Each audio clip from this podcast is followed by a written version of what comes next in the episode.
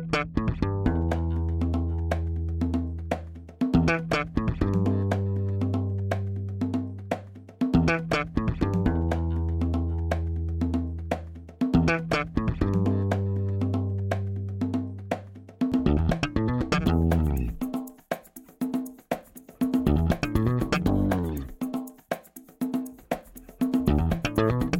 Este é o Tapa da Mão Invisível, podcast destinado àqueles que querem ouvir ideias que abalam sociedades e que não são ditas na mídia tradicional. Bem-vindo, Paulo Fux. Tudo certo, Júlio Santos? Tudo certo, cara. Tudo firmeza. Estamos seguindo esse momento corona, esse momento pandemia global, entrevistando alguém de fora do Brasil e seguindo uma sequência de pessoas com barba. Eu sei que é algo extremamente que não tem relevância nenhuma para quem está nos ouvindo, mas eu tô botando a minha sinalização de virtude contrária, que eu estou Isso. mantendo a minha barba contra essas, essas, baboseiras que estão fazendo.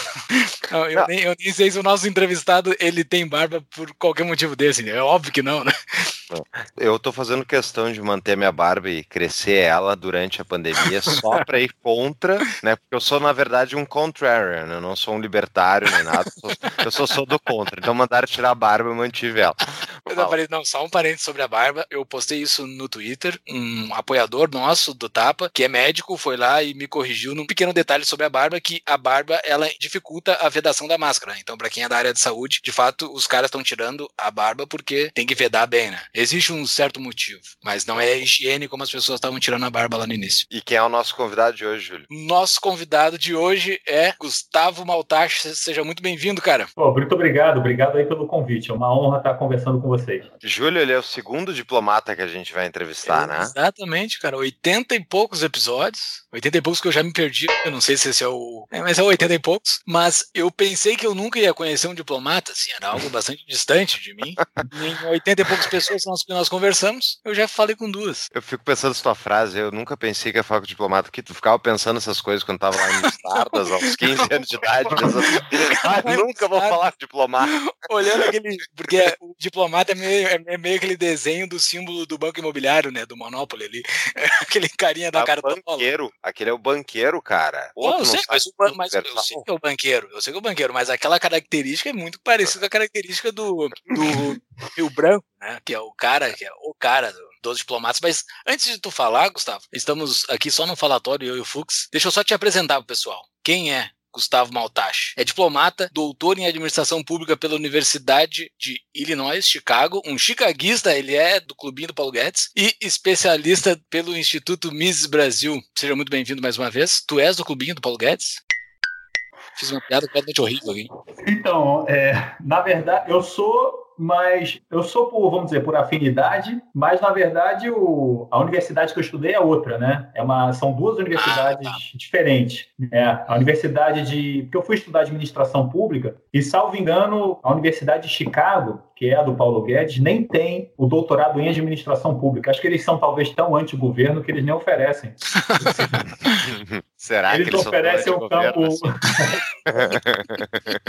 eles oferecem um estudo de public policy que, apesar do nome, é uma linha bem diferente do que o campo de Public Administration. Né? Então, eu estudei na Universidade de Illinois, que é a Universidade do Estado de Illinois, no campus de Chicago. Por isso o pessoal fala, se chama Universidade de Illinois Chicago, entendeu? Ah, tá, entendi. Mas tu já era diplomata quando tu estudou lá ou tu precisou estudar lá para ser diplomata? Não. não. Não, não, teve nada a ver. Eu, assim, são duas coisas, vamos dizer, independentes. E, na verdade, eu acho que se você estudar demais uma coisa dentro do governo, você pode ter certeza que você vai trabalhar em qualquer área, menos naquela coisa específica específica para o qual você estudou. Então, assim, na realidade. Interessante. É, na realidade, enfim, foi, uma, foi muito mais um interesse pessoal do que um programa, vamos dizer, com uma coisa independente da minha carreira em si, né? Mas eu já estava na carreira e tirei uma licença para estudo. Então, antes da gente entrar na trajetória, quem é o Gustavo e a gente entrar no nosso tópico, Júlio, vamos para os nossos recados iniciais? Momento, recadinhos únicos iniciais.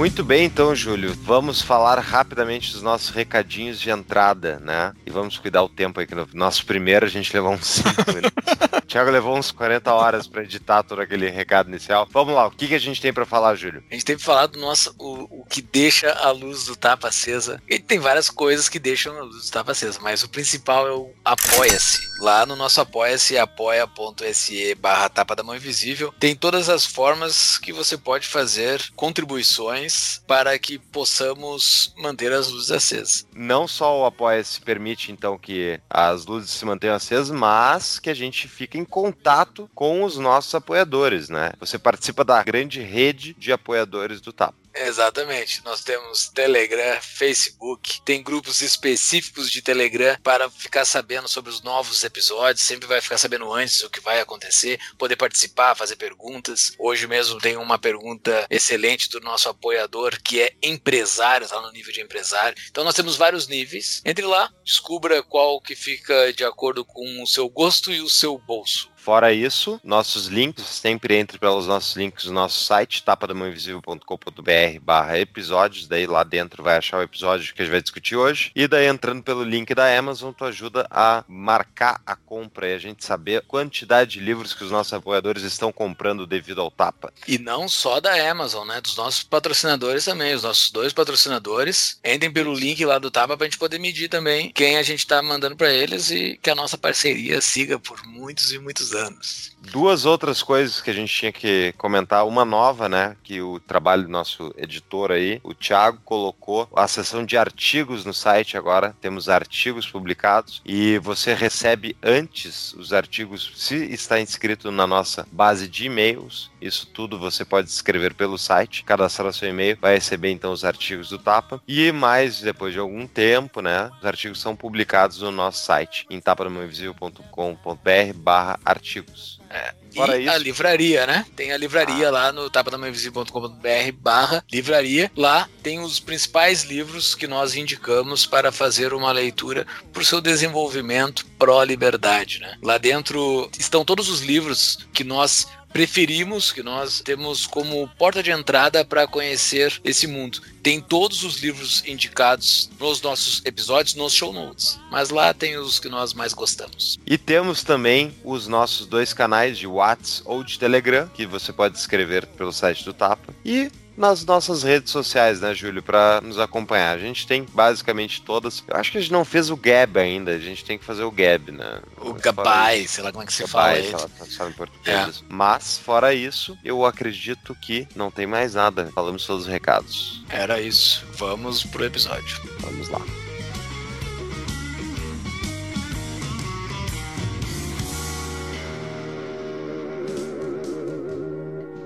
Então, o que, que a gente vai discutir hoje, Júlio? Olha, se o pessoal não conhece o Gustavo, primeiramente sigam ele no Twitter e no Facebook, que ele posta textos primorosos. Daria para fazer uma pauta baseada, acho que daria para pegar tipo dois posts do Gustavo e fazer um episódio completo só baseado nos fundamentos daqueles posts, porque são sensacionais. Eu sou teu seguidor há muito tempo, te leio há uhum, muito tempo. Também. E é muito boa a tua produção, assim, muito bem posicionada dentro de temas polêmicos aonde ocorrem nesse Brasilzão a todo momento. Então a gente vai falar basicamente daquilo que tu conversa lá no teu Twitter e no teu Facebook lá, que é liberalismo, política, politicamente correto, reações das pessoas ao Bolsonaro, todas essas coisas a gente vai falar no decorrer desse episódio. Fux, tu quer começar com a tua primeira pergunta? Sim. Então, Gustavo, antes da gente entrar nos tópicos para quem não te conhece e para o pessoal entender melhor a tua trajetória, como é que tu veio a ser um diplomata morando em Washington hoje e como é que tu descobriu o liberalismo no meio tempo disso? Cara, então, não tenho. A história aí da, da, da, minha carreira não é nada muito emocionante, não. Assim, eu comecei, na verdade, com a minha carreira de TI, cheguei a ser desenvolvedor de software, inclusive, durante muitos anos. Aí acabou que uma coisa levou a outra, eu fui fazer engenharia e tal, acabou que eu nem terminei engenharia, mas enfim, eu fui seguindo esse caminho mais tecnológico. Só que ao mesmo tempo eu sempre gostei muito de, de política também. E na verdade é uma coisa que as pessoas não conhecem muito, mas tem muita gente da área de TI que se interessa por essas coisas também, né? O pessoal do Bitcoin aí e tal. Existe uma interseção entre a área de TI e a política que as pessoas não, não conhecem muito.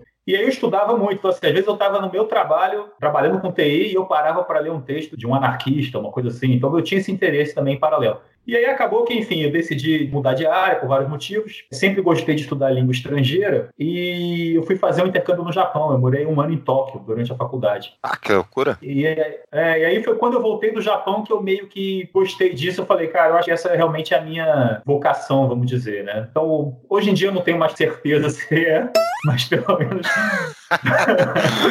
mas pelo menos naquela época a decisão foi essa. Então, quando eu voltei do Japão, eu meio que me falei, cara, eu vou me dedicar ao concurso. E aí eu já sabia que eu não queria ficar só, pelo menos, na área de TI. Mas até hoje, muitas pessoas me perguntam, eu ainda me considero, em parte, um, um executivo, vamos dizer, da área de TI, que por acaso está no governo, entendeu? Eu não perdi, assim, a minha carreira não depende do governo. Né? Eu tenho uma carreira e, aliás, acho que isso vale para governo e vale para iniciativa privada também. Acho que quem é dono da carreira é o funcionário. Né? Ele vende a força força dele para o empregador, mas pelo menos no longo prazo ele é dono da sua carreira. Então, eu ainda me vejo um pouco assim, assim, com essa, com essa natureza anfíbia, né? Então, eu tenho a minha área como executivo de TI e hoje sou, sou diplomata também. Em algum momento tu foste esquerdista dessa tua carreira? Cara, muito tempo. Quer dizer, quando eu entrei no Itamaraty, cara, aí, putz, eu fui esquerdista durante muito tempo. Aí eu vou ter que voltar um pouco, se eu puder. claro. À vontade, explica. à vontade. Origins. Cara, eu sempre, sempre fui esquerdista, né, durante muito tempo. Só que, assim como hoje, eu não sou de esquerda, mas leio muito a esquerda. Naquela época eu era de esquerda, mas lia muito quem não era de esquerda também. Por exemplo, eu li O Caminho da Servidão, do Hayek, com 15 anos de idade, 16, por aí. Foi na época da, das privatizações. Então eu lembro que alguém publicou um artigo, né? A gente estava Naquela época, assim, a privatização polarizou muito o debate público, né? As pessoas falam de polarização hoje, cara, isso aí é. Enfim, a gente vai falar sobre isso também, né? Eu acho que isso é um exagero total, esse papo de polarização, e, enfim, vamos chegar lá. Mas naquela época era super polarizado, as pessoas brigavam na rua por causa de privatização. Né? E eu lembro que nesse debate, uma vez eu li um artigo no jornal dizendo que ah, toda essa história de privatização começou com o neoliberalismo. Isso tudo é, começou no, com o livro O Caminho da Servidão, do Hayek. Né? E aí eu fui ler o livro O Caminho da Servidão, sobretudo para criticar. Eu fui ler o livro assim como um esquerdista, que eu falo assim, eu vou achar defeito para poder criticar, para embasar melhor o meu argumento contra a privatização. E eu lembro disso até hoje, assim, que eu li o Hayek, e concordei absolutamente com tudo. Assim, eu não consegui. Tudo que ele falava fazia sentido. Tudo fazia sentido. Todos os riscos que ele apontava na ação estatal, no acúmulo de poder, na centralização, tudo ali fazia sentido. Só que, claro, você não muda de opinião, você não muda de lado na política por causa de um argumento racional. Não é assim que funciona a psicologia das pessoas. Então, assim, eu não mudei, continuei à esquerda. E durante muito tempo, e aí com o passar do tempo, eu cheguei a ser voluntário do PT, isso foi lá em 2001. Meu época... Deus, eu não sabia é... que tinha sido tão profundo teu esquerdismo. Sim, não, voluntário cheguei... do PT. Foi voluntário... tu que fez aquele discurso do Lula lá. Eu tava tentando lembrar outro dia o que, que aconteceu com aquele cara. Fez o discurso de 2013, aquele Lula vai salvar o Brasil e tal. Não, eu, era, eu era bem mais, bem mais abaixo da, da, da cadeia alimentar aí, mas mas eu estava, mas eu, de certa forma, trabalhei numa redação também, porque a gente tinha foi naquela época, não sei se vocês lembram, que era o, o Garotinho era o governador do Rio e a vice do Garotinho era a Benedita da Silva. E aí o Garotinho ia concorrer à presidência, aí ele precisava se desincompatibilizar, uma coisa assim, não lembro agora qual era a regra, tinha que sair oito, nove meses antes de terminar o mandato, das eleições, uma coisa assim. Então a Benedita ia assumir o mandato por menos de um ano. E aí o PT fez um, uma convocação para as pessoas trabalharem. Então eu trabalhei lá na, no projeto da Secretaria de Ação Social e Cidadania e fiquei responsável pela compilação do relatório final. Né? E, então cheguei a trabalhar de graça no PT e o que eu vi ali, cara, foi muito decepcionante. Né? Não vi nada de corrupção, nada assim. Eu era muito, eu era praticamente um estagiário, né? Tava, tava na faculdade ainda, mas não, não cheguei a ver nada assim de ilegal, vamos dizer. Mas eu vi muito descaso, né?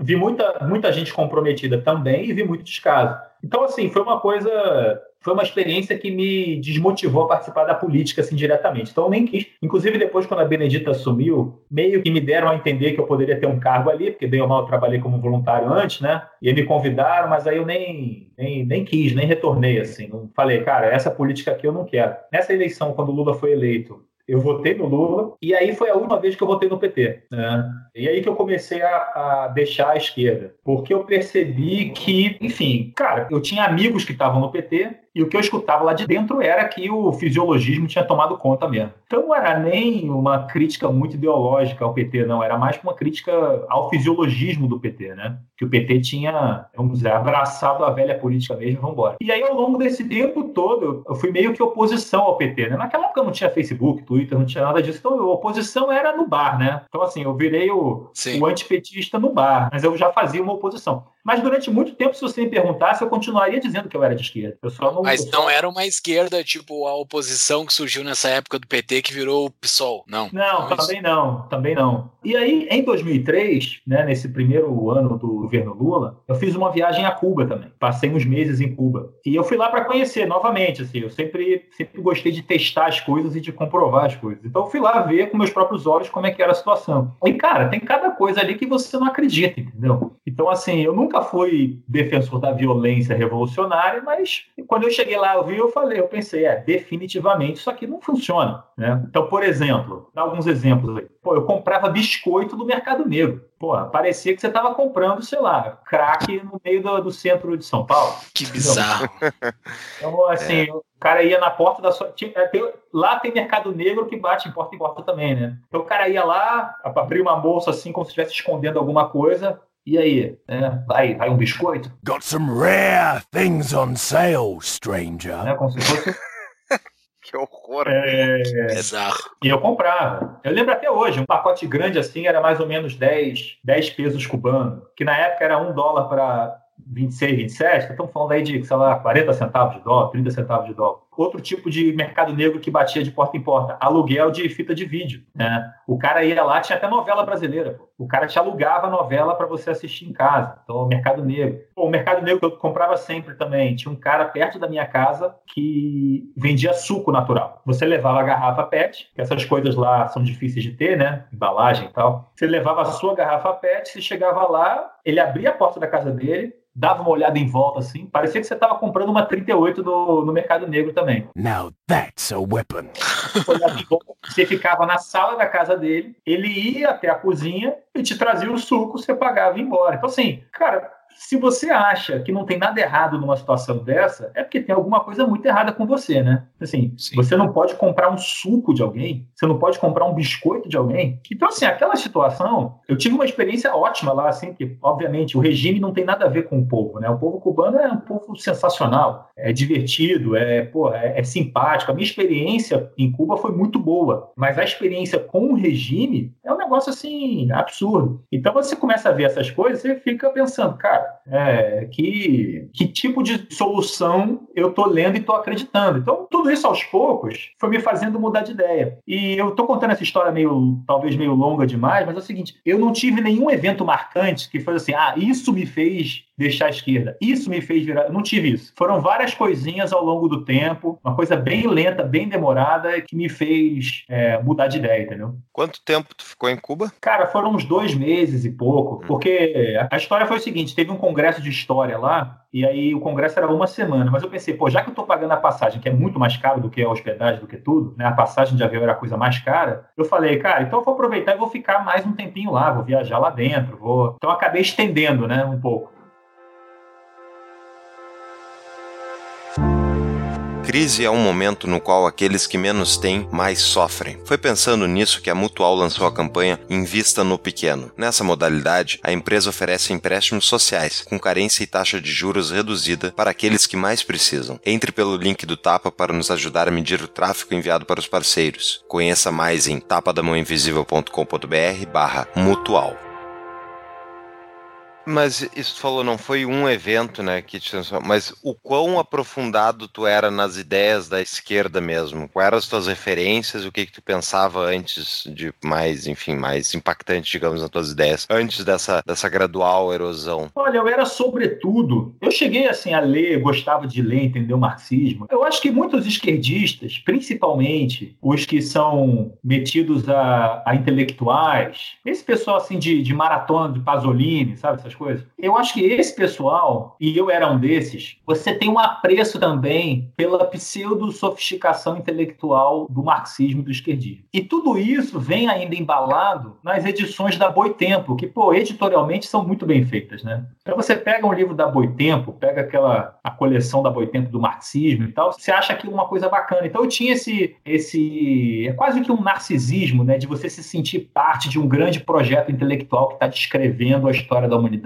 e principalmente está descrevendo a história a favor dos pobres. Pô, o que mais que você pode querer, né? Então eu cheguei, cheguei a ler pô, o primeiro volume do Capital e algumas partes do, dos outros volumes. Cheguei a ler vários outros livros também, do, de Marx e Engels, outros de, pô, cara, nem lembro, assim, o Michel Lovy, enfim, uma série de marxistas da época ali, o Boaventura de Souza Santos. Aí eu vou ter que puxar da memória agora. Mas... Sim. Não, a minha dúvida é mais em relação a justamente, tipo, o quão aprofundado, quão entranhado estava nas ideias esquerdistas, enfim, marxistas, que seja, né? E se tu acreditas que tu é um exemplo do quanto que a pessoa pode mudar de opinião, né? Embora não seja uma coisa comum. E a outro aspecto disso que eu queria te perguntar é, tipo, essa migração das ideias não teve um impacto na tua vida social também, que é uma das razões pela qual as pessoas não mudam de opinião? Totalmente, totalmente. Não, eu acho que isso aí, cara, essa coisa do mundo social faz sentido. Eu acho que boa parte da política né, e da fidelidade política se sustenta numa moral tribal né, não moral de tribo. Então o cara faz parte daquela moral da tribo e as ideias importam menos. Né? Tanto é assim que, por exemplo, você pega aí um exemplo, é, sei lá, Bolsa Família. Bolsa Família não é um típico programa de esquerda. Né? O típico programa de esquerda é o Fome Zero. É você gerenciar top-down e estatizar tudo. A alternativa de você esquecer o Estado e dar o dinheiro direto na mão das pessoas é uma alternativa mais próxima do liberalismo do que da própria esquerda. E, no entanto, o Bolsa Família virou um projeto de esquerda porque o Lula apoiou. Então, quer dizer, bastou um dos profetas da esquerda apoiar que isso virou parte do repertório da esquerda. E aí passa a ser aceitável pela tribo de esquerda. Se o Lula amanhã disser que o bacana é você privatizar o SUS e dar um bolsa saúde para as pessoas, isso vai passar a ser um projeto da esquerda. Então você tem essa moral tribal aí. E o que sustenta boa parte dessa moral tribal é não só o conforto psicológico que eu já mencionei, esse conforto psicológico de você pensar, olha, eu sou de esquerda. Se eu sou de esquerda, não preciso fazer mais nada, porque eu já estou a favor do bem. Pô, você quer mais? Você quer que eu doe dinheiro para alguém? Pô, eu já sou de esquerda.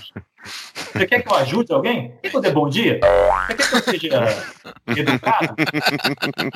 Não, eu não preciso ser nada, eu já sou de esquerda, entendeu? Eu já sou do bem. Eu, isso já resolvi essa parte. Inclusive, por isso que eu fico com raiva quando o povo não concorda comigo, porque tudo que eu estou fazendo é para o bem do povo. Aí eles vão lá e votam em alguém que eu não referendei. Então, essa, essa é a moral. Então, além desse conforto psicológico, você tem isso aí exatamente que você falou, que é, o, é a aprovação social, é a sinalização de virtude para a aprovação social. Então, você precisa sinalizar essa virtude e aí você recebe a aprovação social e você tem o negativo disso também, tá? Que é o seguinte, é o que eu chamo de censura via bullying né? Que é o seguinte: se você falar uma coisa que saia da linha, a gente vai fazer bullying contra você. A gente vai fazer o, a espiral do silêncio, a gente vai parar de Shaming, falar, cancelamento.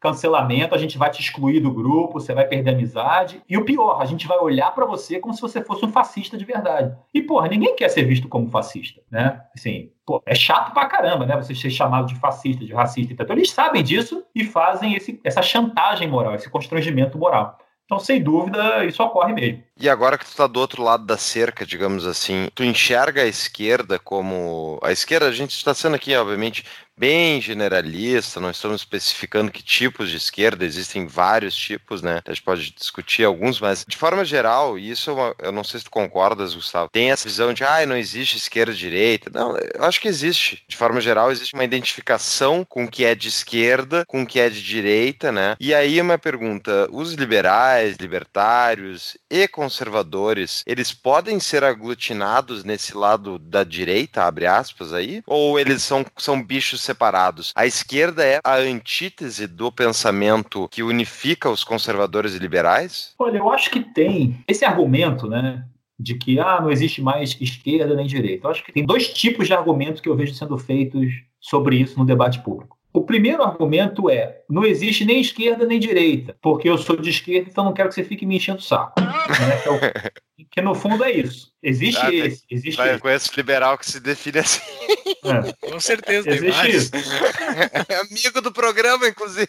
Existe, existe isso. Então, assim, é... na verdade eu sou de esquerda, mas como também ficou um pouco feio ser de esquerda, ou algumas pessoas acham que ficou feio ser de esquerda depois da corrupção do PT, para elas não terem de se identificar como esquerda, elas preferem abolir a distinção. Então existe isso, esse é o primeiro ponto. Existe um segundo ponto, que é um ponto que eu também entendo de algumas pessoas, às vezes até jornalistas, dizerem: ah, não existe esquerda nem direita porque o cara quer manter uma isenção por questões profissionais. Isso eu até respeito, entendeu? O cara quer dizer o seguinte: olha, para mim não tem esquerda nem direita. Mas na verdade ele tem a ideia dele, mas às vezes ele não quer só dizer para não contaminar a opinião dele. Isso eu acho até legal, não vejo problema nenhum nisso, não. E aí você tem também essa distinção de: ah, não existe nem esquerda nem direita e tal, num debate mais filosófico mesmo, né? Até que ponto a nossa sociedade mudou tanto que não dá mais para caracterizar né, nesse binarismo, nessa dia de esquerda-direita e tal. E aí que entra um debate que eu acho que pode existir na teoria, né? Na prática, o que eu vejo é que já é difícil as pessoas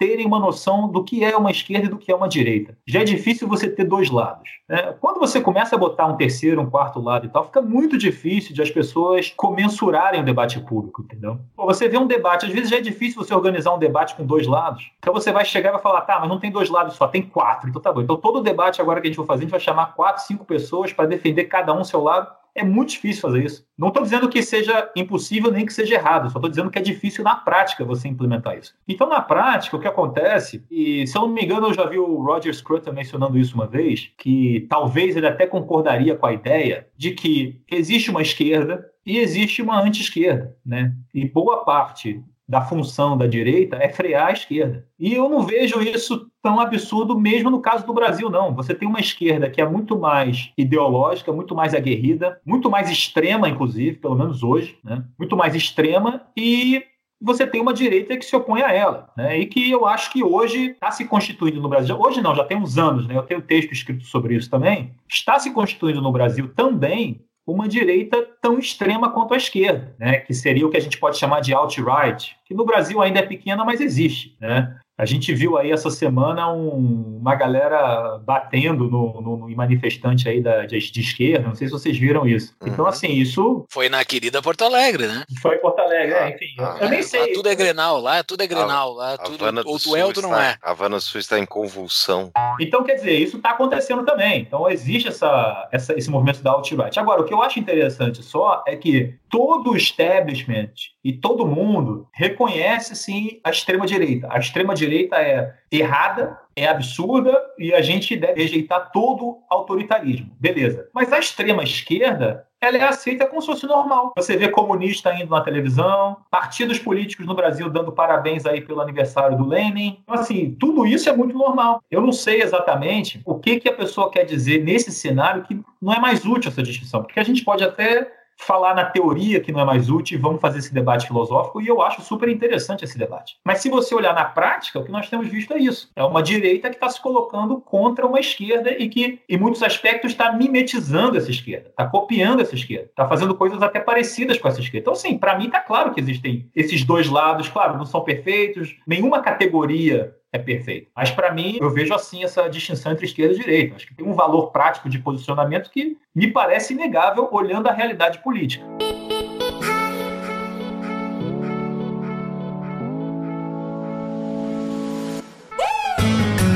Conheça o curso da CapTable para Investimentos 4.0, um curso online inédito para quem busca as melhores rentabilidades do mercado. Alguns dos tópicos do curso: o que são e como funciona o crowdfunding de investimentos e empréstimos P2P, quais os tipos de investimentos e como analisar cada oportunidade antes de investir. Além disso, um módulo focado no mundo das startups e como funcionam os investimentos em negócios disruptivos. Tudo isso e muito mais. Entre pelo link do Tapa para nos ajudar a medir o tráfego enviado para os parceiros. Conheça mais em tapadamãoinvisível.com.br barra cap. C de capacidade, A de aula, P de patrocínio citaste aí nessa tua última resposta, essa nova direita, esse novo anti-esquerda, isso surgiu no Brasil nesses últimos anos, né? Que está fazendo um contraponto a essa esquerda que sempre existiu por muitas décadas. E existem pessoas, desses liberais, desses conservadores, dentro desse grupo novo, que se diz que boa parte dessa direita nova que surgiu nada mais é do que a esquerda com sinal invertido. Eu estou resumindo um pouco do que tu acabou de falar para fazer a minha pergunta. E daí ficam falando, não, isso aí é uma esquerda com sinal invertido, botando algo pejorativo nesse argumento, dizendo que a esquerda é algo muito ruim, mas daí os caras foram tão para a direita que ficou muito ruim também. E o que eles estão fazendo são coisa muito ruim, não tem que se abraçar num líder, porque basicamente a esquerda sempre se abraçou num líder, sempre fez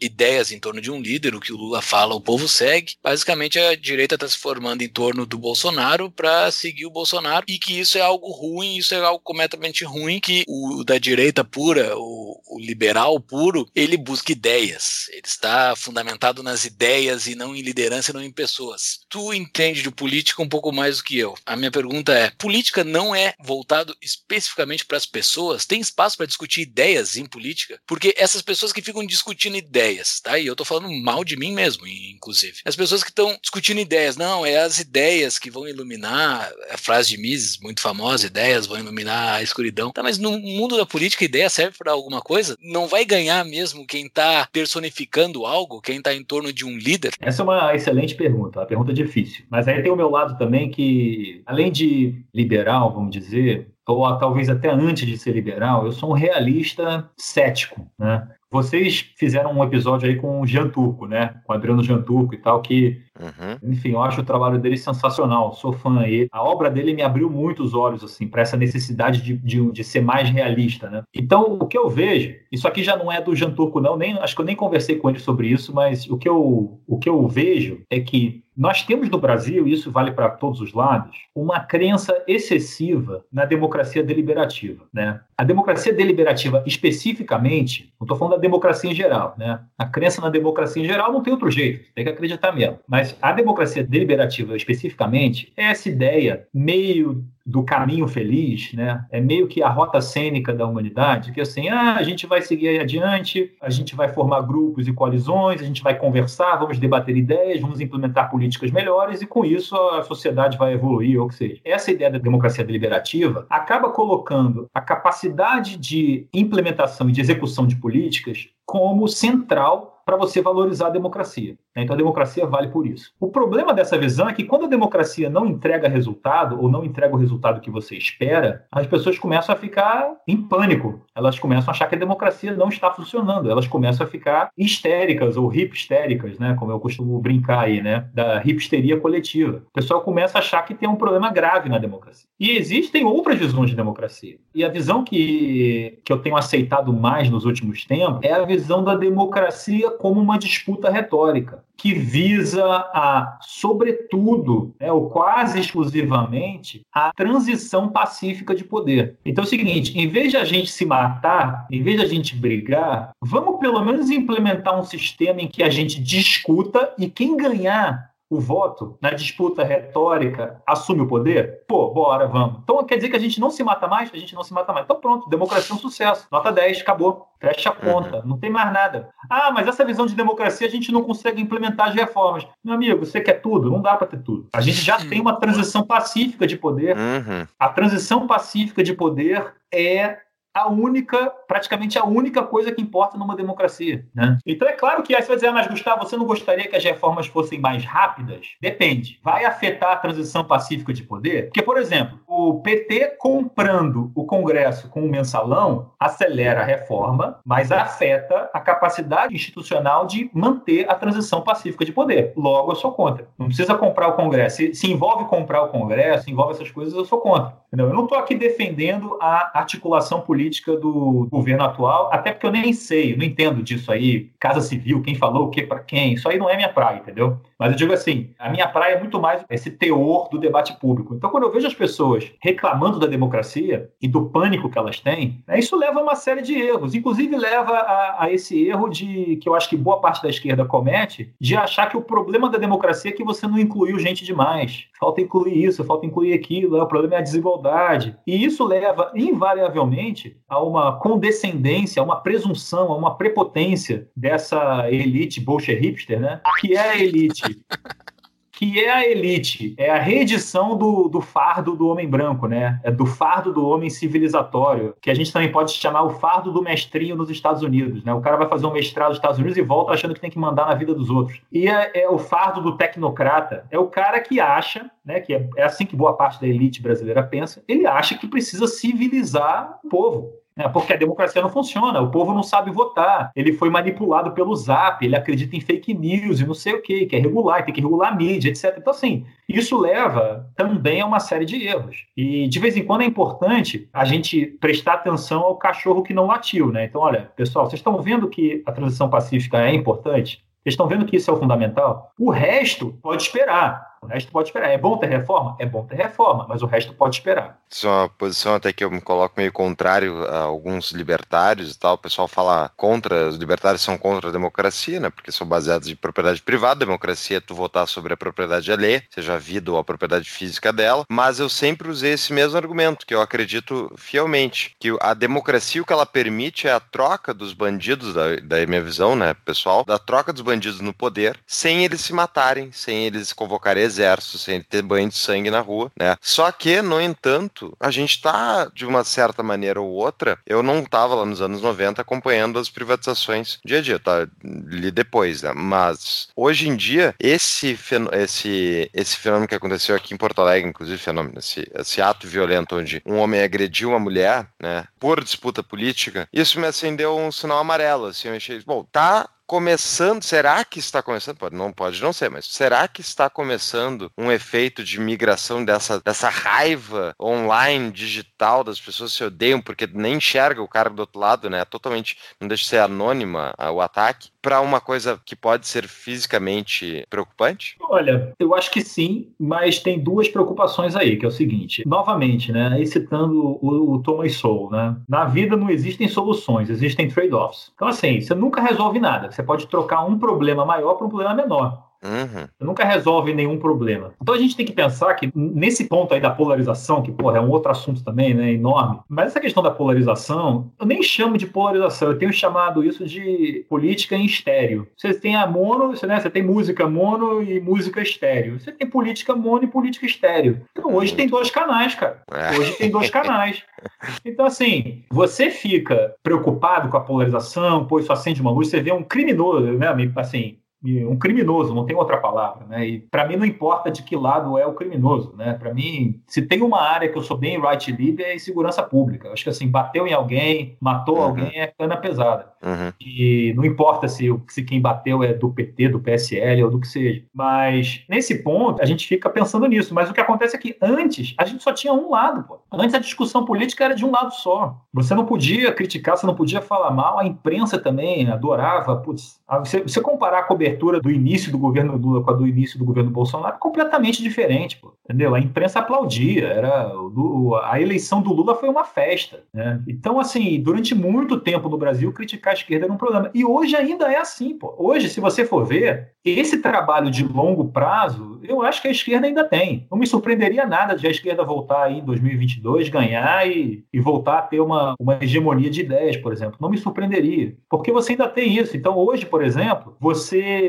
defendeu o AI-5, que para mim, cara, é, para mim é só um retardo mental e uma imoralidade. Né? Eu defino assim, mas enfim, você defender o, o AI-5 é uma coisa condenável por todo mundo, beleza, legal, bacana, que bom que a gente condena isso. Mas tem um monte de gente comemorando o aniversário do Lenin, né, ou ignorando todos os crimes do genocídio, do comunismo na história da humanidade, e isso fica tudo bem. Né? Você teve na chapa que concorreu com Bolsonaro, né, a Manuela Dávila, ela foi no Roda Viva, não sei se vocês lembram desse episódio, ela foi entrevistada no Roda Viva e perguntaram para ela sobre Stalin, e ela falou: "Ah, naquela época era diferente, a noção de violência".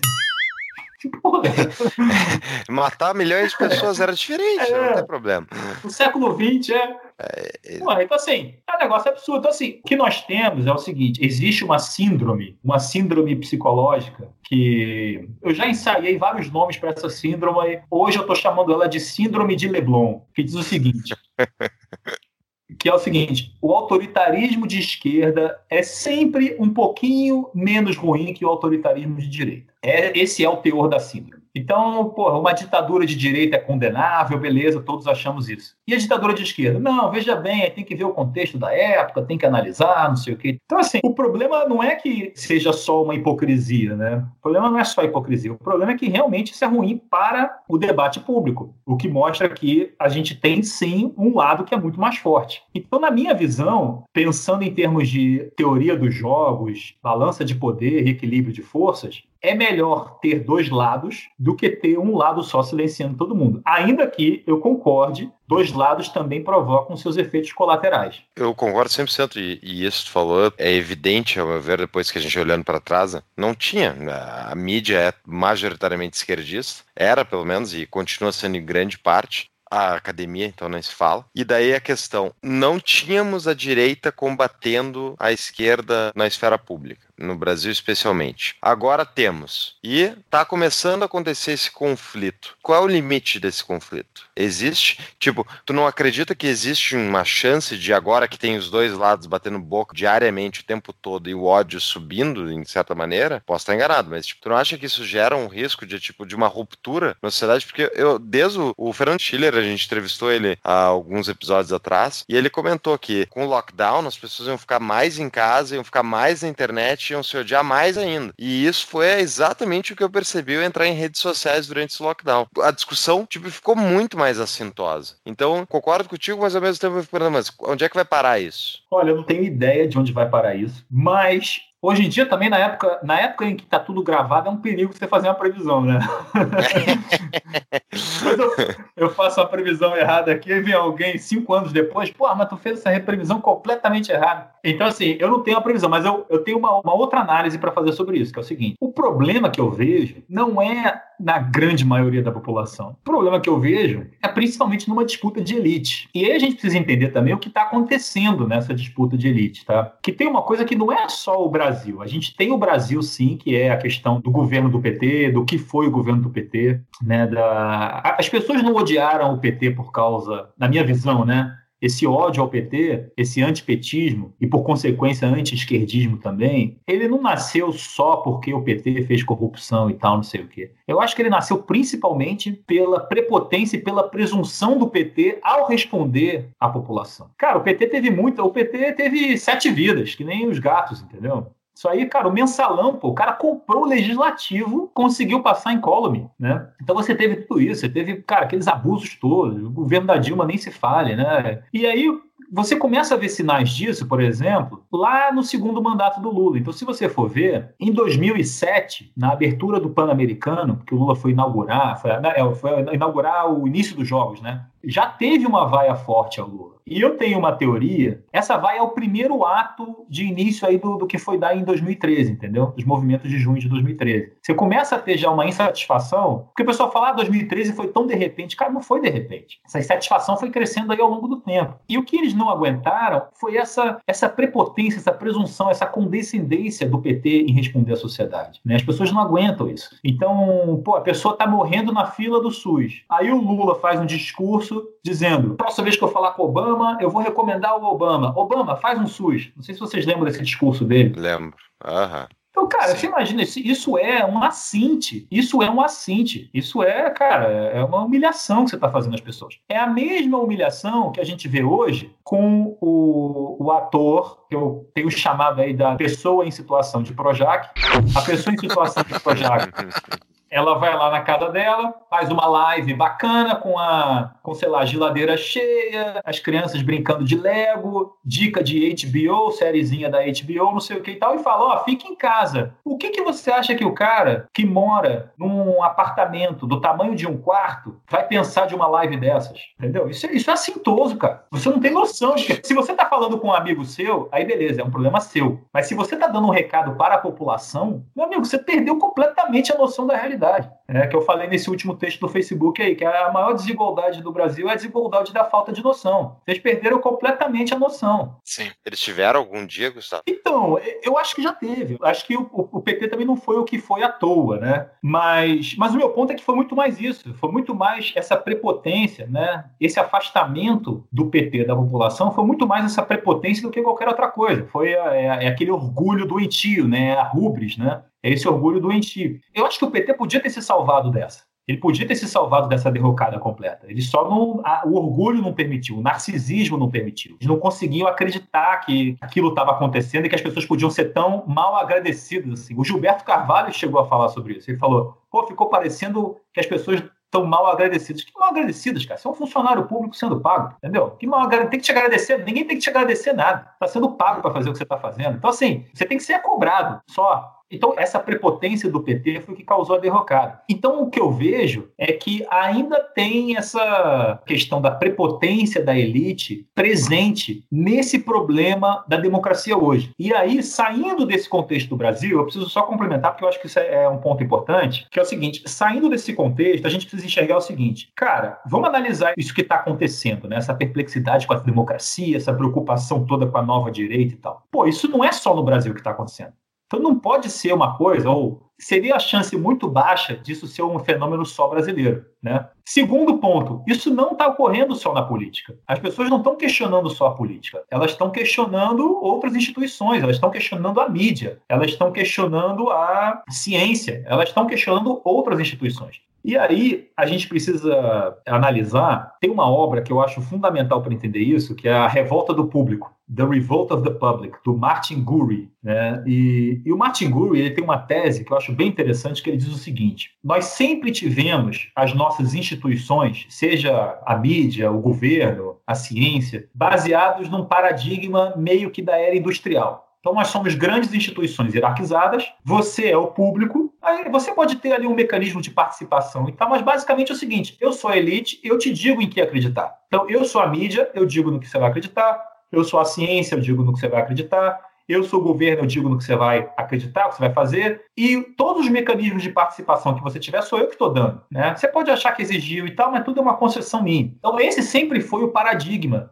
né, dessas instituições e que sempre se afastaram um pouco do povo, colocando uma série de barreiras artificiais, né? Tipo essa questão da liturgia e tudo mais, né? O que aconteceu é que com o crescimento da comunicação horizontal, das redes sociais, da possibilidade de você questionar qualquer pessoa. E aqui vem um ponto importante, que é o seguinte: não é o conteúdo da mensagem que importa. Né? A gente tem que lembrar aí do Marshall McLuhan, né, que dizia que o meio é a mensagem, o pessoal do Medium Theory, né, da teoria da mídia, que diz o seguinte: muitas vezes o meio a revolução que o meio provoca é mais importante do que qualquer mensagem que venha dentro desse meio. Então, sei lá, por exemplo, a escrita, ela permite, a escrita permite que você troque informação? Permite, mas a escrita também, ela muda a nossa percepção sobre o que é um argumento. Ela muda a forma de você estruturar um argumento. Ela muda, inclusive, a forma de você estruturar o que é um argumento bonito, bem feito. Né? Porque você, na escrita você precisa ter início, meio e fim, você precisa escrever de um certo jeito e tal. Então a escrita ela altera até nossas formas de pensar de alguma forma, altera a nossa percepção do que é bom, do que é estético e tal. Da mesma forma, a rede social. Então a horizontalidade ela permite o questionamento? Permite. Mas ela permite muito mais. Então, isso é uma coisa antiga já, que já está acontecendo há muito tempo, e as pessoas já estão falando disso há muito tempo também. Cara, é só vocês veem, inclusive, vocês lembram daquela música do Rapa, Me Deixa? Uhum. Ele fala assim: hoje eu desafio o mundo sem sair sair da sua casa. Lembra disso?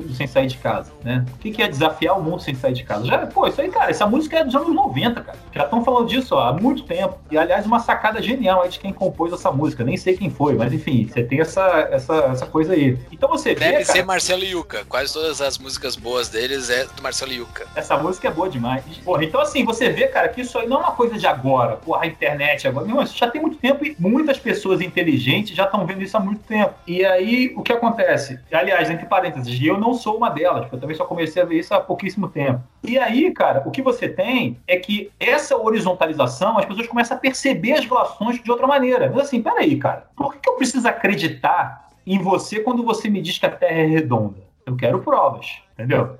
Você tem essas bizarrices também aí, mas você tem de tudo. Peraí, mas Quem disse que eu preciso acreditar só porque você é jornalista? Cara, antigamente você falava, não, olha, saiu na Folha, saiu no Globo, lembra disso? Aham. Cara, tá no jornal, tá no jornal. Hoje em dia você pensa assim, tá no jornal, é daí, cara, que tá no jornal. Uhum. Entendeu? Então não é, não é que eu nem tenho informação sobre, sobre o que é falso ou não é do jornal, mas mudou a minha percepção sobre o que é isso. E mudou essa questão da liturgia, mudou essa questão da hierarquia.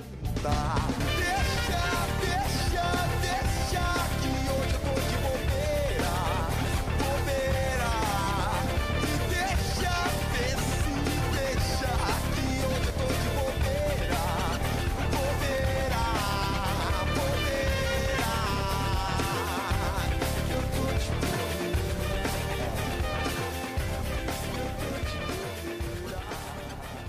O que a gente está vendo hoje é que, em um tempo muito rápido, as pessoas começaram a ver como uma. Eu acho que tem um fator estético aí, né? Começou a ficar feio esse distanciamento da elite, esse distanciamento das instituições. Então, todo aquele discurso empolado, bacana do político, porque agora nós vamos garantir um salário mínimo de 5 mil dólares para todos, sabe essa coisa? Isso aí começou a ficar feio. As pessoas preferem o chulo, preferem o chucro, elas preferem o, o rasteiro, entendeu? Eu não, eu não tô fazendo aqui zero juízo de valor, tá? Tô fazendo aqui, para mim, não tô dizendo se isso é bom ou se é ruim. Tô fazendo só uma análise. Então, o que eu acho, aí voltando à pergunta do Paulo, o que eu acho que está acontecendo é uma reação das elites tradicionais a essa perda de poder das elites pela horizontalização da comunicação. Então, essas elites não suportam ver que uma pessoa qualquer do povo possa dizer que a Terra não é redonda, entendeu? Elas não suportam isso. Elas não suportam uma pessoa ver, isso aí tudo bem, a gente, a gente acha graça. Elas, mas elas não suportam ver uma pessoa que questione a mídia. Elas não suportam ver uma pessoa que questione um plano econômico. Elas não suportam ver uma pessoa que questione a mídia quando ela diz quem é o candidato bonito da eleição. E aí, quando o cara vai e fala, irmão, quer saber? Eu vou votar, não é nem contra o PT, eu vou votar é contra a presunção dessa elite. Então aí a elite, ela contra-atacou partindo para uma coisa delirante de criticar a sociedade inteira, que para mim, eu, eu, eu, eu, chamei isso uma vez de, de tiburização da esquerda, né? Mas que vale para a elite como um todo. Né? Muito boa. Pegando aí a... Márcia Tiburi, a Márcia Tiburi. é um orgulho para o Rio Grande do Sul. Mais uma grande contribuição. Uma grande contribuição. Brizola, Getúlio Vargas, só gente boa que vem para cá. E por fim veio eu. E, e, aí, o que acontece? Você vai ver que o que está acontecendo aí é um contra-ataque total da elite. Então, a elite que é, ela ficou tão delirante nesse, nesse projeto que ela se perdeu completamente. Ela se acha no direito de ditar vocabulário. Aí entra o politicamente correto. Você não pode mais falar criado mudo. Não pode mais falar. Outro dia eu vi que você não pode falar mais tomara que caia. Tem agora a fantasia de índio correta. Então, assim, a elite, ela se afastou completamente da população. Se afastou completamente. Num contra-ataque, novamente, eu acho que ela tinha chance de se redimir. Né? Ela tinha essa chance de se redimir. Mas essa elite, principalmente a, a nossa elite mais dirigista, civilizacional, essa elite bolchevique que eu comentei, elas resolveram dobrar a aposta. Então, em vez de botar a mão na consciência, ter humildade e pensar, cara, a gente está viajando nessa história aqui, né? em vez de ouvir o Mano Brown, né, quando o Mano Brown falou lá, eles preferiram simplesmente ignorar completamente e dobrar a aposta. Não, quer saber, meu irmão? É isso aqui mesmo, entendeu? Vocês são retrógrados. Quem votou nesse cara é porque foi manipulado pelo Zap, é porque é fascista, é porque é racista, é porque é misógino, etc. assim por diante. E aí eu queria fazer um,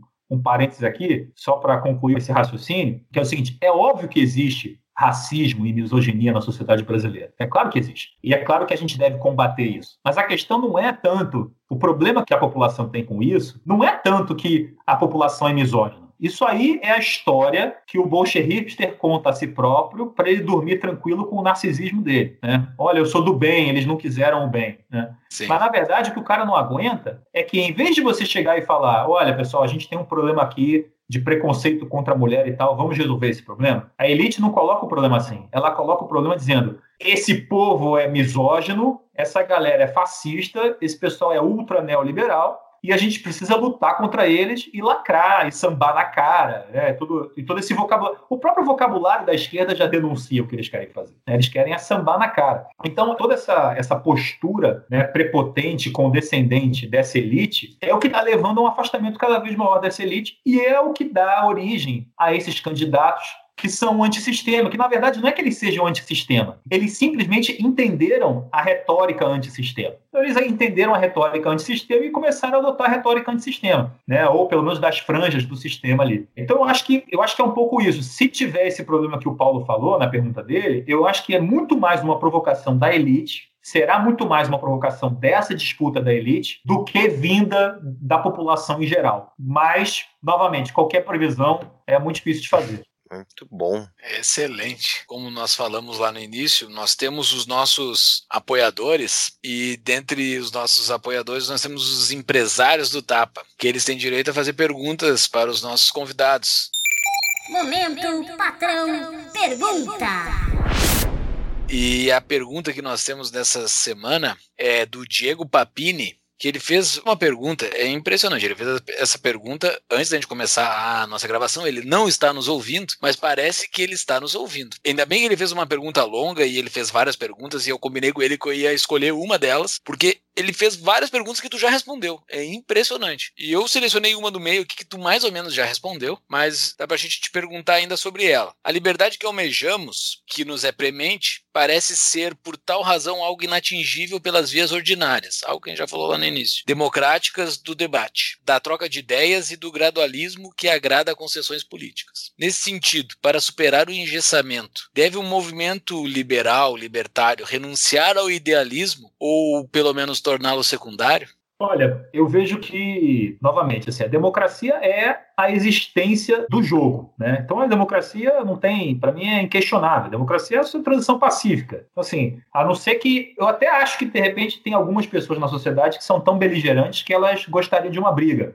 ou são tão nihilistas, isso tem muito na esquerda, né? tem muito nihilismo na esquerda, assim, se o mundo não for do jeito que eu quero, então que se dane o mundo, né? Tem muito disso. Sim. Aí, então, acho que algumas pessoas prefeririam alguma via agressiva. No meu caso, no caso da maioria da população brasileira, cara, a democracia é uma, é uma, é uma base inquestionável. Né? A partir daí, quando a gente fala idealismo nesse contexto, eu entendo o idealismo e a teoria, né, e a filosofia política, tudo isso, como uma espécie de ciência básica. Né? Você tem a ciência básica e a ciência aplicada. Então é bom você ter isso. Né? E é bom, às vezes, você ter umas discussões até quase teóricas, porque te abre, te abre o entendimento também das posições políticas na prática. Então eu acho fundamental, sim, o idealismo e a teoria para informar a prática. Mas eu acho que você até pode passar o dia com o idealismo. Mas na hora de dormir, eu durmo com o realismo embaixo do travesseiro, entendeu?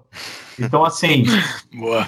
Porque na hora que o bicho pega, é o realismo que, que vai te salvar. Não adianta você esperar, né? E, e, isso é um pouco aquele conflito de visões também do, do Thomas Sowell, né? Que aliás é outro livraço, que fala um pouco isso, a questão da fé nos outros ou do ceticismo nos outros, né? Na, na capacidade humana ou no ceticismo quanto à capacidade humana, né? Na limitação da capacidade humana e, portanto, na necessidade de instituições para restringir isso. Então, entendo, mas, assim, eu acho que várias discussões, até a discussão, por exemplo, vocês lembram de uma discussão recente, para dar um exemplo, sobre a obrigatoriedade do cinto de segurança? Acho que foi ano passado isso que voltou essa ideia de, de repente, voltar a não ser obrigatório o cinto. Não sei se vocês lembram disso. Sim. Então, por exemplo, cara, é uma discussão que, muito embora seja mais teórica e, e, não seria uma prioridade no cenário político brasileiro, é uma discussão interessante porque revela os pontos de vista, né? Então, e é uma oportunidade de liberar e voltar a entender o seguinte, meu irmão, se o cara quiser se matar, é um problema dele. Se ele quiser arriscar a vida dele em particular, é um problema dele, né?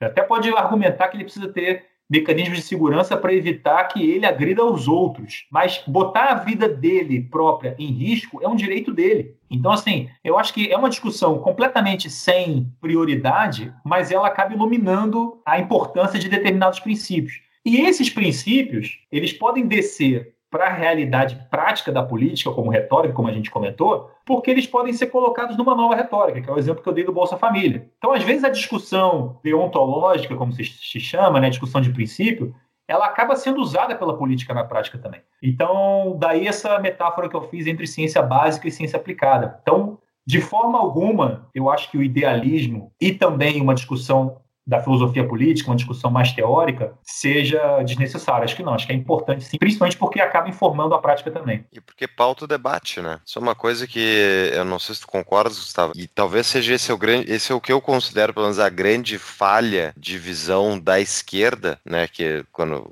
reclama da desigualdade de riqueza e coisa do tipo, e é o que eu bato que toda santa semana eu falo aqui, eu falo mal do Banco Central, né? Eu odeio bancos centrais. Deixo bem claro isso, acho que eles são a maior ferramenta de concentração de riqueza imerecida que a humanidade já teve esse instrumento do mal, acredito que é o Banco Central. E eu me impressiono por que, que os esquerdistas não falam nada sobre isso? Que, ao meu ver, porque eles não entendem, porque eles nunca pararam para estudar e tal. E também porque admitir que o Banco Central é mal é admitir que o Estado gerindo dinheiro, de forma geral, leva a consequências nefastas. Logo, se o Estado já gere uma coisa e faz, faz isso mal, imagina o resto. Mas é por isso que eu e o Júlio aqui a gente fala no episódios seguidos, né? E é uma preocupação que eu tenho, tipo, vamos pautar o debate, o papel que os bancos centrais têm em destruir a civilização do jeito que a gente conhece, né? Elas. Mas, no entanto, dia a dia agora acontece a crise, coronavírus, o que, que é? É Banco Central para tudo que é lado. Né? A, a, discussão de princípios, não só nossa, mas de gente muito maior que a gente, não entra, também não, não, não impacta. Né? Eu não sei até que ponto, em que ponto precisa reverberar na sociedade essa pauta para que finalmente atinja os ciclos de poder para alguém dizer assim, oh, eu vou ser o presidente e vai acabar com o Banco Central. É, o que eu acho que acontece quanto a isso é que você precisa, vamos dizer, aí tem, tem uma série de teorias sobre por que, que que uma política pública, uma determinada decisão acaba tendo atenção e por que, que ela entra na pauta do debate, por que, que ela acaba sendo necessária e aprovada. E, cara, isso aí é um tema muito difícil e eu acho que é muito mais caótico e aleatório do que a gente às vezes gosta de aceitar. Né? Você pega, por exemplo, essas leis que às vezes acontece uma coisa e alguém, tipo, inventa de fazer uma lei porque aconteceu aquele episódio com alguém famoso e aí você faz uma lei para aquilo. Então, assim, tem eventos que acontecem e chamam muita atenção da população e isso acaba reverberando no mundo político, né? Mas é muito difícil, é muito difícil botar uma coisa em pauta assim e geralmente leva anos, né? Essa retomada um pouco do liberalismo econômico no Brasil, quantos anos não levou, pô?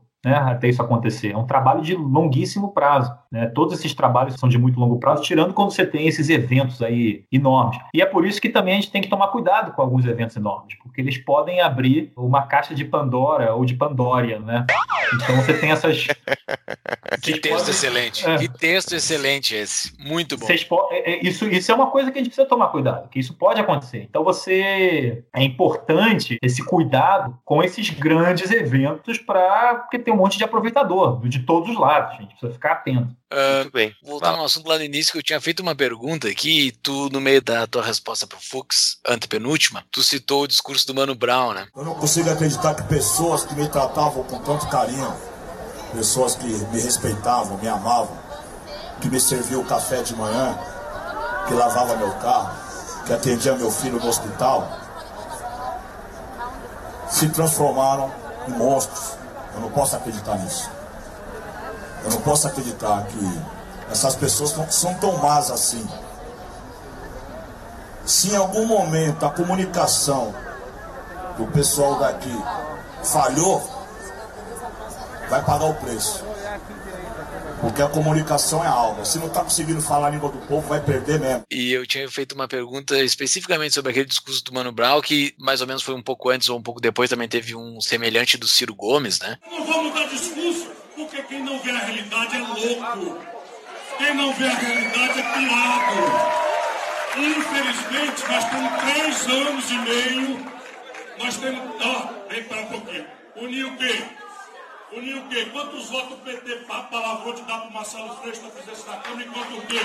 Que fez um discurso muito incisivo na cara da Maria do Rosário, ela estava do lado dele, ele falou na cara dela que o PT destruiu a esquerda, né? O PT não quis fazer alianças com a esquerda. O PT, meses antes, rejeitou o Marcelo Freixo para fazer uma chapa para ir para presidente da Câmara. Daí, logo depois, estava pedindo a união da esquerda, né? Então, alguns atores da esquerda se deram por conta que a estratégia estratégia que eles tomaram dessa presunção que tu falaste, né, desse bullshit hipster, que fica completamente fora da realidade, algumas pessoas se deram por conta que esse cara tá fora da realidade. Existe alguma possibilidade da esquerda ouvir esses caras que aparentemente têm uma leitura melhor da realidade? Olha só, eu tô falando que o Ciro Gomes tem uma leitura melhor da realidade, mas eu tô comparando ele com todo o resto da esquerda, então não tô dizendo que esse cara fala alguma coisa com sentido, mas naqueles ele faz alguns discursos criticando a esquerda que são bastante lógicos, como uma estratégia para um esquerdista avançar dentro das políticas dele. Tu acha que a esquerda, se ela pode voltar, como tu disse lá no início do episódio, que pode ocorrer dentro de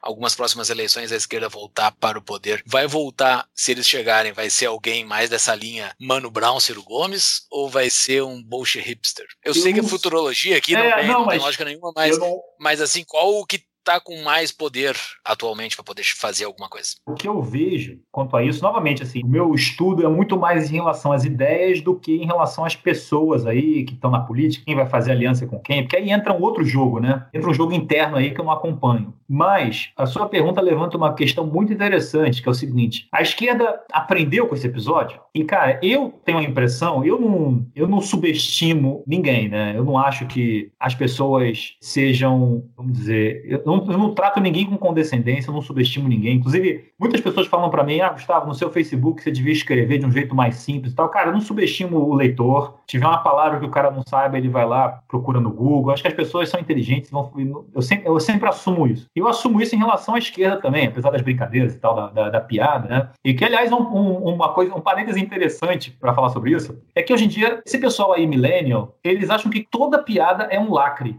né? Eles só conhecem esse vocabulário. Então, assim, a irreverência na política sempre existiu. Né? O próprio Brizola era um campeão de irreverência, pô, as respostas que ele dava e tal, né? nos debates e tal. E, pô, você tem a ironia, você tem a sátira, o sarcasmo, você tem uma série de coisas, não é só o lacre que existe. Né? Então, o que eu acho que ficou muito evidente na última eleição também é que existe essa brincadeira retórica mais ressentida que é o lacre, e existe a brincadeira retórica um pouco mais leve, que é a zoeira, né? Eu escrevi um texto uma vez sobre isso também, dizendo como a zoeira venceu o lacre, né? Eu acho que tem um pouco dessa, dessa disputa retórica aí que está acontecendo no Brasil, né? Da esquerda se levar muito a sério, dessa elite prepotente se levar muito a sério. E isso se conecta com, com esse ponto da sua pergunta, porque o, o que me parece é que essa, essa elite faz o jogo da militância, mas nos bastidores eles entenderam. Então, no nos bastidores, eles já sabem que, olha, gente, não é racista e fascista que voltou no Bolsonaro. Não foi por isso que a gente perdeu essa eleição. Vamos combinar, né? Eles sabem disso. Isso aí é óbvio, entendeu? Isso aí é uma previsão que eu faço. Isso aí eles sabem. Eles sabem que por que perderam a eleição. Eles sabem como perderam essa eleição. É, o que ele, agora eles vão para a militância, eles falam uma coisa nos livros. Isso que eu estou te dizendo não é nem teoria da conspiração.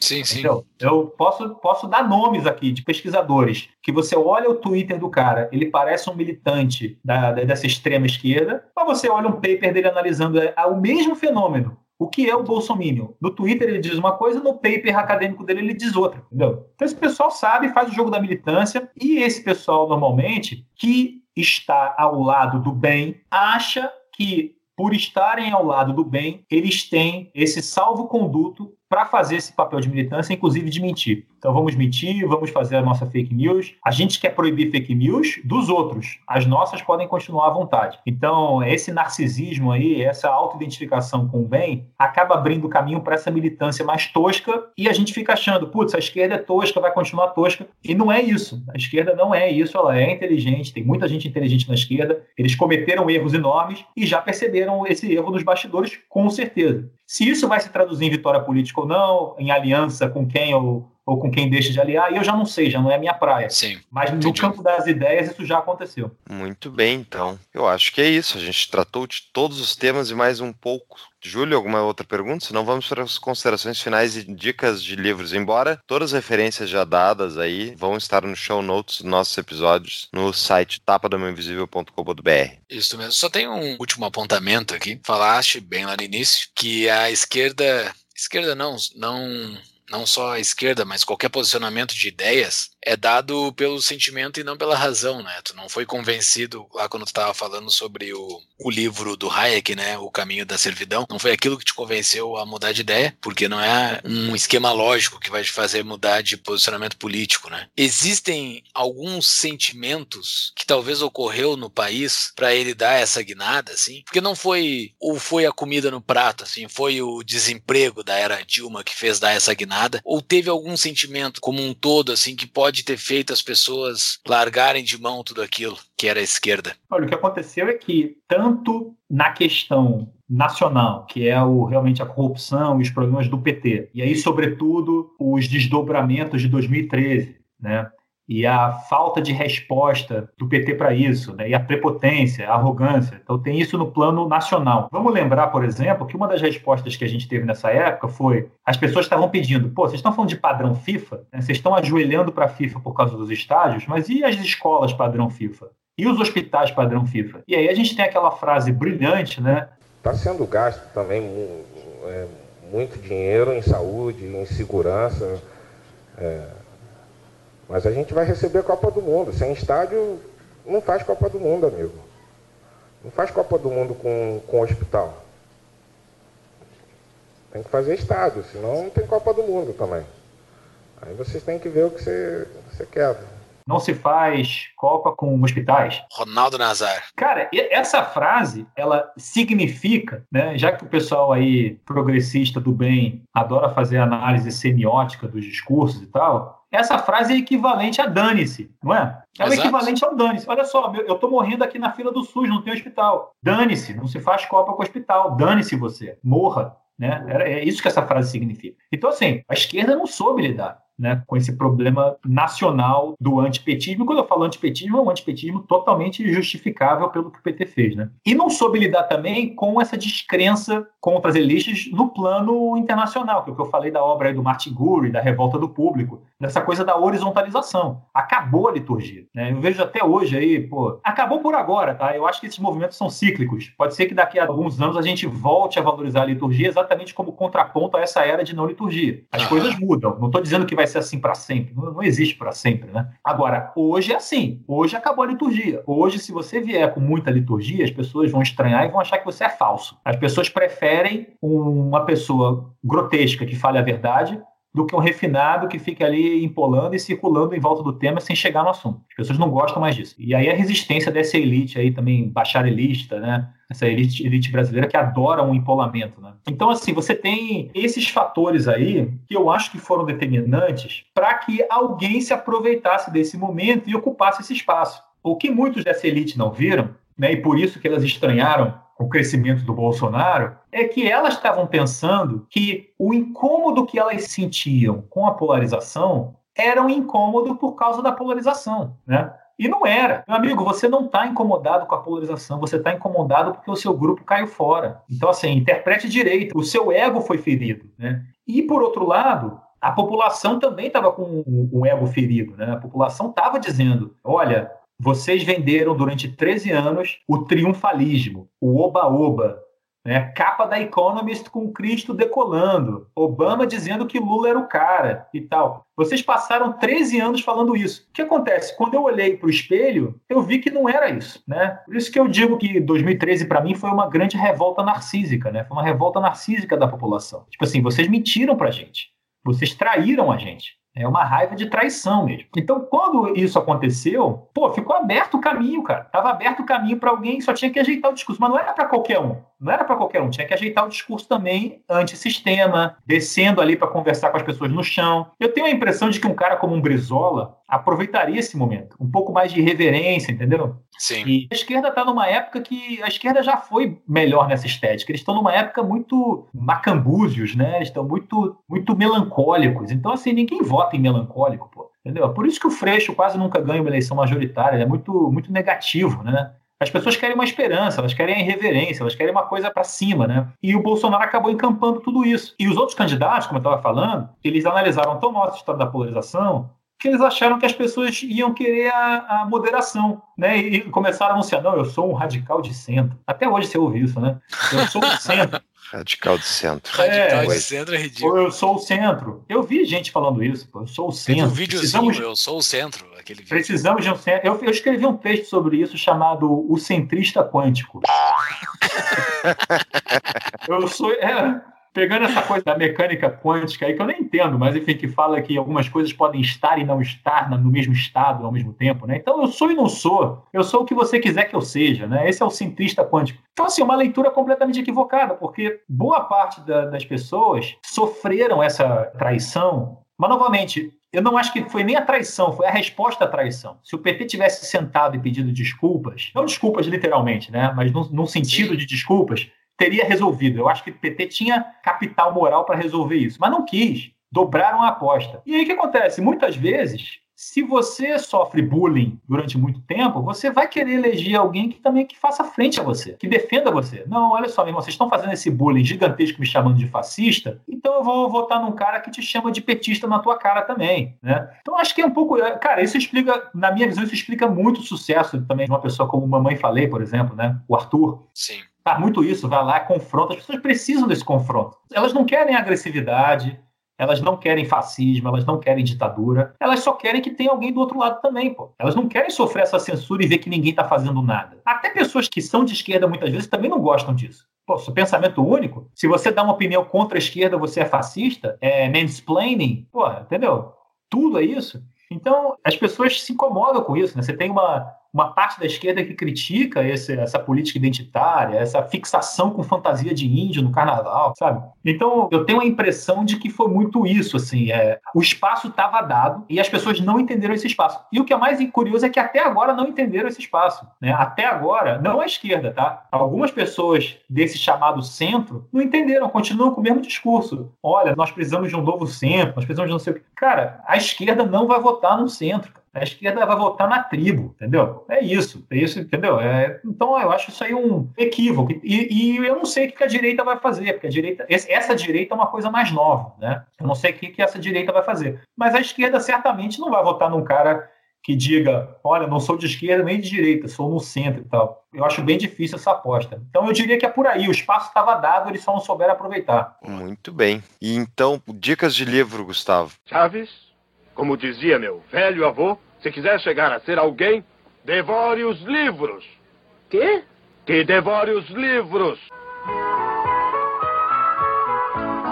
Eu falei de alguns livros aí ao longo da entrevista, né, da conversa, mas os livros que eu separei para falar no final aqui da minha dica de livro, que tem a ver com essa temática toda, é primeiro um livro que representa assim o que eu acho que talvez seja o melhor debate de dentro da esquerda sobre o que, a esquerda deve fazer. Né? Esse aí é o, é o livro do Rui Fausto chamado Caminhos da Esquerda. É um livro escrito por alguém da esquerda para a esquerda, mas é um livro muito bom para conhecer o que está acontecendo dentro da esquerda e para conhecer uma crítica muito boa feita dentro da própria esquerda. Então esse aí é o que eu, que eu indicaria. Interessante que é sobre a esquerda no Brasil, né? Um livro do Brasil é, é feito a respeito da nossa esquerda. E o outro livro que, que eu queria indicar é o livro do Jean-François Revel, se chama A Grande Parada, que é um livro que tenta explicar, que eu acho uma coisa muito interessante, e o livro é muito bem escrito, e as ideias dele são fantásticas, que tenta explicar como é que pode, depois do século XX, o socialismo continuar vivo.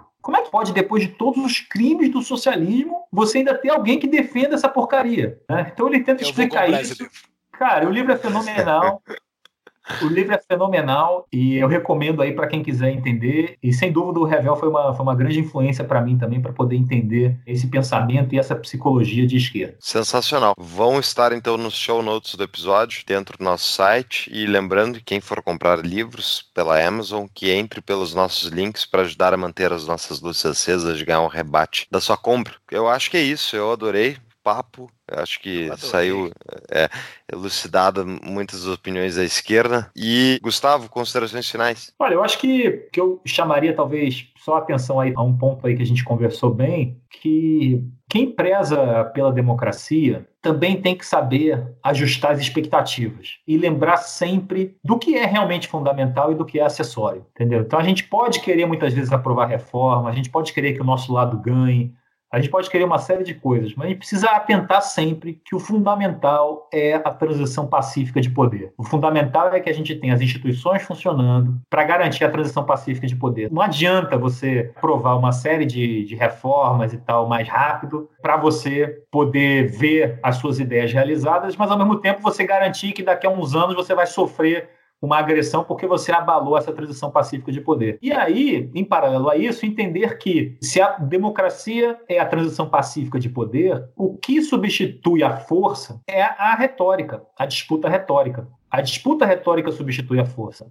E, aliás, tem um livro, cara, não posso deixar de mencionar esse livro, que é um livro muito bom sobre isso, do Welsh, que se chama The Rhetorical Surface of Democracy. Sei lá, a superfície retórica da democracia. Acho que é esse o título. E é um livro muito bom sobre esse assunto também. E eu acho que é isso. A gente precisa ter uma visão um pouco menos romantizada da capacidade deliberativa da democracia, mas uma visão, sim, bastante otimista sobre a capacidade da retórica substituir a violência como a ferramenta para a disputa na transição pacífica de poder. Que baita recado. O pessoal do grupo do Telegram vai, vai ficar louco de faceiro, porque vamos entregar um episódio grande. Eles gostam, eles sempre pedem. Então tá aí, pessoal. Entregamos um episódio grande com um conteúdo absurdamente de alto nível. Boa parte do que tu falaste aqui eu já tinha lido nos teus posts, mas explicaste de uma forma muito mais fácil de se entender. Ouvir, às vezes, é mais fácil do que ler, né? Muito obrigado pelo teu tempo, muito obrigado mesmo por ter dado esse teu momento aqui para nós. Valeu Obrigado pelo. Obrigado a vocês pelo convite aí. Então tá? Sensacional. Um forte abraço. Um abraço, Valeu, Gustavo. abração, abraço, obrigado. pessoal. Até mais.